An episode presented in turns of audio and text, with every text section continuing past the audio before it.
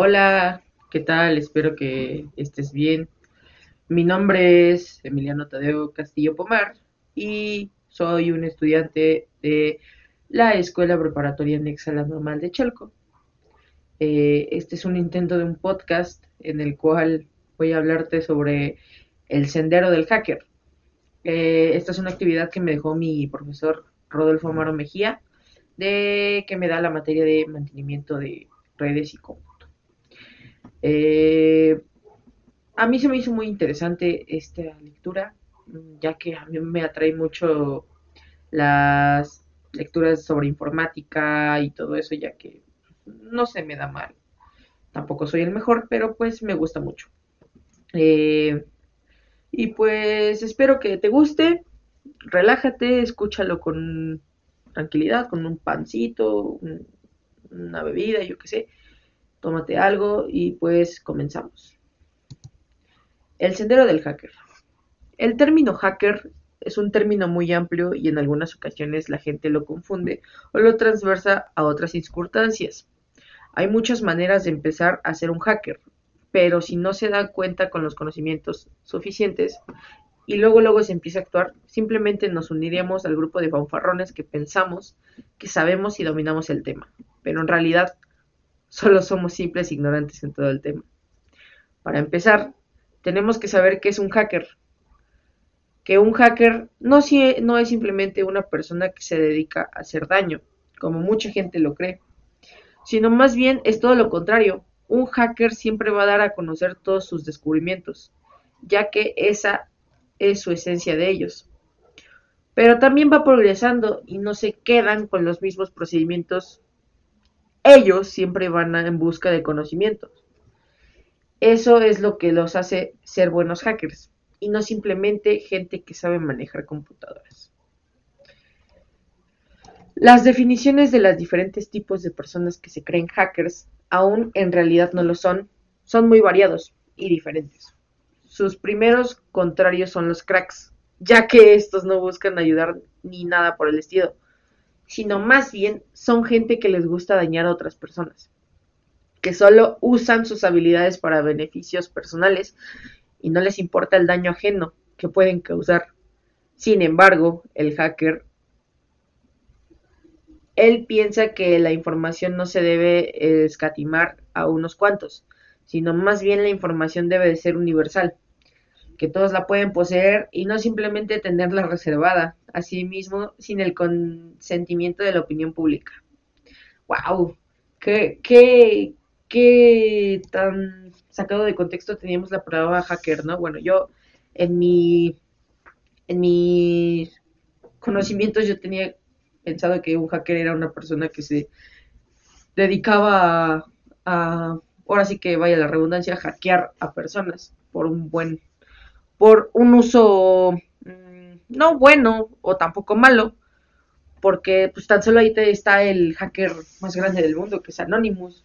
Eh, este hacker, pues yo no lo considero malo porque ha sacado a, la luz muchas cosas que el gobierno oculta. Entonces, como bien lo dijo en la lectura, no todo hacker es malo. Continuamos. Otra cosa muy importante también que debemos tener en cuenta son los peligros y consecuencias del mal uso de las habilidades que adquirimos al volvernos hackers. Aún en realidad, como mencioné anteriormente, simplemente pensamos que lo somos, pero en realidad no es así. Un verdadero hacker tiene ciertos códigos de moral. Eh, en este caso, hay una ética del hacker. Lo ideal en un hacker que ha descubierto algún tipo de vulnerabilidad digamos, por ejemplo, en una página web corporativa, es no descargar ningún dato comprometedor ni archivo en ningún tipo de formato, no imprimir pantallas, no copiar bases de datos indexados, vamos, ni siquiera anotar nada en un papel. Un hacker con cierta carga ética explicaría de manera anónima y desde una computadora en un cibercafé, nunca de la suya propia, a la empresa u organismo que el error descubierto de acceso a los datos a cualquier persona. Esto se hace asegurándose que el mensaje llegará a la persona adecuada. Ahora bien, si no haces caso, puedes llamarse por teléfono público al departamento técnico o de informática de la empresa para hacerles saber el riesgo que sufren. Si ha pasado algún tiempo y hacen caso omiso de los mensajes, pueden publicar la vulnerabilidad en un foro dando los detalles del fallo, de manera a que otros puedan verificar el error y procedan de igual forma. Tenemos también lo que son las reglas del hacker, las reglas de supervivencia del hacker. En este caso te voy a mencionar cinco reglas. La número uno, nunca dañar intencionadamente ningún sistema. Lo único que conseguirás es atraerte los problemas y nadie quiere traer la cola que le pisen. Dos, Modificar solo estrictamente necesario para entrar y evitar ser detectado o para poder acceder al sistema en otras ocasiones. 3. No hackear buscando venganza ni por interés personal. 4. No hackear sistemas de gente que no tengan muchos recursos monetarios. Muchos han trabajado duramente para comprarse una computadora como para que venga un chico listo y tumbe el sistema. Para ellos es difícil reponerse de un ataque fuerte. Fíjate que yo estaba navegando por la red social de TikTok y me encontré un, TikTok donde estudiantes del Politécnico estaban haciendo pruebas de ciberseguridad y un hacker de China les tumbó toda la escuela. Todas las laptops de la escuela estaban inservibles, menos las de un, las de un alumno y un profesor. ¿Por qué creen? Porque esos dos ese profesor y ese alumno eran buenos. No estoy discriminando a los demás, pero a lo mejor a los demás se les fue algún errorcito que hizo que pues, toda su computadora fuera mal y las computadoras de la escuela. Entonces, se armó el duelo entre los dos hackers eh, y el alumno y el profesor. ¿Quién creen que ganó? El profesor y el alumno. ¿Ya ven cómo no todo es lo que piensan? Uno pensaría que los de China, no, nos van a hackear, nos van a tumbar todo, pero pues no. También uno si se lo propone y lo intenta, pues puede también tumbarlos. Continuamos con la regla 5 no ataque sistemas de organismos poderosos o de empresas que sí puedan darse el lujo de gastar dinero y recursos en buscarte. Sabemos que si hackeas a la CIA o a la eh, o al FBI, pues obviamente te van a encontrar. Ya al menos que seas muy bueno como Anonymous, que no lo han encontrado y aún así creo que se han encontrado varios integrantes de Anonymous. No han dado con el mero mero, pero sí han encontrado a distintos tipos miembros de el corporativo de Anonymous. Ahora te voy a decir unas palabras sobre Unix y Linux. Durante todo este documento haremos mención a Unix como el supremo sistema operativo del planeta. Esta aseveración no carece de verdad y no hay, que no hay hacker en el mundo que no sepa usarlo. Para convertirse en un hacker élite, hay que aprender a usar Unix. Punto. Muchos de los conceptos utilizados aquí se pueden aplicar en el entorno de Linux, aunque son con ciertas excepciones. Para hablar de Unix no nos vamos a detener en contra de su historia, que es muy interesante, la verdad, pero que pueda leerse en la Wikipedia, sino de algunas de las características importantes que lo han hecho el sistema operativo más completo y estable. Las características fundamentales de Unix son memoria virtual, multitarea, multiusuario, arquitectura, el kernel, el shell, Born Shell, Hop Shelly, C Shell, Core Shell, Restic Shell, Restic C Shell, Restic Core Shelly, Logging, manejo de procesos y el Propot.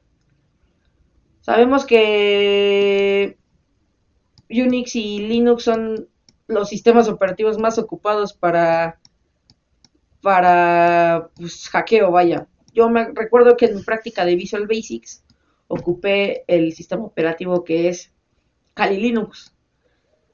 El rey de los sistemas operativos de Linux, yo lo tengo considerado, ya que Kali Linux es el sistema operativo que el 80% de los hackers ocupan. No digo que Unix sea malo, claro, Kali Linux está hecho por Unix, pero, a ver, en, en, mi, en mi punto de vista, Kali Linux es un sistema operativo muy bueno. Eh, Yo llegué a acceder a cámaras de personas por medio de Kali Linux, por medio de la terminal, y nunca dieron cuenta porque, pues así es el sistema operativo, el mismo sistema operativo me defendió. Y no con eso quiero decir que soy buen hacker o todo eso. Yo no me considero hacker, al contrario, me creo, me considero un aprendiz al hacker. En este caso, ahora te voy a comentar sobre lo más básico sobre las redes. Eh, las redes son el conjunto de técnicas, conexiones físicas y programas informáticos que son utilizados para conectar dos o más computadoras. La conexión puede ser por cables o inalámbrica. En este tipo de conexiones están el hardware de red, la tecnología de transmisión eh, y las tres redes más conocidas, LAN, MAN y WAN. LAN es para mm, redes de local, o sea, una casa, un edificio. Eh, una red MAN es una red de área metropolitana. Estamos hablando de que abarca un país, una ciudad, un municipio, un estado. Y la red WAN es la red de las computadoras conectadas entre sí en un área geográfica relativamente extensa. Estamos hablando de el Internet. ¿Cómo describo el Internet sin decir Internet? Red One. También tenemos las redes inalámbricas, los hosts y las topologías de las redes. Las redes se clasifican en categorías generales de acuerdo con su forma. Hablando de redes locales, la topología se refiere a la manera de conectar las computadoras o sistemas entre sí. Puede ser en forma de estrella eh, o de pirámide. Un ejemplo de la estrella es que si en la red se dispone un hub o concentrador, en una red es la computadora central o el switch conmutador o todos los sistemas conectados a la misma línea de comunicación si es a través del cable coaxial. Las topologías primarias utilizadas son la de estrella, anillo, árbol, completa, inserción de anillos y de forma irregular. Como todo en la vida, cada topología tiene sus ventajas y desventajas. Eh, sabemos que tienes que buscar la, la, la forma de hacer tu propia red y pues vaya, eh, tú saber qué red te va a servir y cuál es la que necesitas. Ahora te voy a hablar de lo que son las capas de red. Eh, las capas de red o modelos OSI es la organización que se encarga de regular los estándares. Es la ISO y en 1983 sus miembros aprobaron el modelo OSI, Open System Interconnection que divide los protocolos de las redes en siete capas que siguen la filosofía de el que esté más abajo es el que se las arregla solo. En este caso, los principios que se llegaron a aplicar para llegar a las siete capas son los siguientes. 1. Cada capa debe realizar una función bien definida. 2. La función en cada capa se debe escoger pensando en la definición de protocolos estandarizados. 3. Los límites de las capas deben elegirse a modo de minimizar el flujo de información a través de la interfaz. Y 4. La cantidad de capas debe ser suficiente para no tener que agrupar funciones distintas en la misma capa y lo bastante pequeña para que la arquitectura no se vuelva inmanejable. Aquí te digo las diferentes capas. Capa física, physical, capa de enlace de datos, data link, capa de red, network, capa de transporte, transport, capa de sesión, session, capa de presentación, presentation, capa de aplicación, application y DNS. También están algunas que son la capa de internet, capa de transporte, capa de aplicación. Eh, y pues aquí te digo estos tipos de capas. También te voy a mencionar lo que es el protocolo de Ethernet. En los años 70 nació el tipo de red local más usado, el Ethernet. El protocolo de Ethernet es la manera más usual de conectar computadoras cercanas y trabajaba enviando la información en paquetes a las máquinas de la red. Se caracteriza por el uso de una sola línea de comunicación, aunque no tiene que ser por un cable por el que circula toda la información. La principal ventaja del Ethernet es que para agregar un nuevo dispositivo a la red no hace falta realizar ni un solo cambio. Se añade, se configura según las especificaciones y comienza a funcionar sin más, pudiéndose comunicar con cualquier otro dispositivo ya enlazado en la red. En teoría, una LAN Ethernet consta de un cable coaxial llamado Ether, al que se le conectan varias computadoras que comparten un único medio de transmisión. También este cable llamado LAN Ethernet se le conoce como cable coaxial UTP. yo me acuerdo que apenas estamos haciendo la práctica, bueno, yo ya la acabé, la de el cable Ethernet, que lo haces con cable coaxial UTP y con un conector RJ. Entonces, pues hasta aquí mi podcast. Eh, espero que te hayas pasado de lujo. La verdad, pues es mi primera vez haciendo un podcast. Y pues di todo lo que pude. Espero que te haya gustado. Si es así, pues, te pido que compartas. Y pues nos vemos hasta la próxima. Que estés bien.